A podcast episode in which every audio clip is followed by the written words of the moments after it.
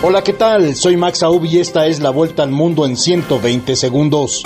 La primera ministra británica Liz Truss, a pocas semanas de su posesión, anunció sorpresivamente su dimisión como líder del Partido Conservador y en consecuencia dejará la jefatura del gobierno en el Reino Unido en cuanto se elija a un sucesor. El gobierno de Estados Unidos amenazó con aplicar sanciones a Irán por proporcionar a Rusia los drones kamikaze que utiliza contra la población e infraestructuras civiles críticas en Ucrania siguiendo así los pasos de la Unión Europea.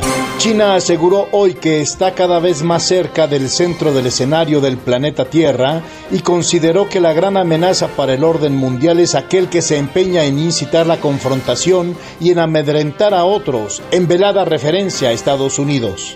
El expresidente de Estados Unidos, Donald Trump, firmó documentos jurídicos que impugnaban los resultados de las elecciones de 2020 y que incluían acusaciones de fraude electoral que sabía que eran falsas, señaló un juez federal en un fallo que no tiene implicación penal.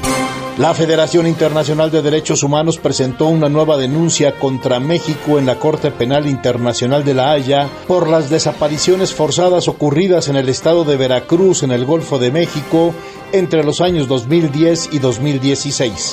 El presidente de Colombia, Gustavo Petro, aseguró que América está viviendo uno de los mayores desastres humanitarios de la historia reciente por el éxodo migratorio a Estados Unidos y exhortó a los países latinoamericanos a establecer una agenda común ante esa crisis mundial.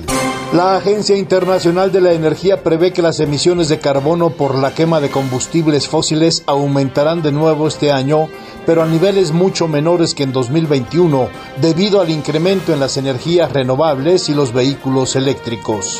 Esta fue la vuelta al mundo en 120 segundos.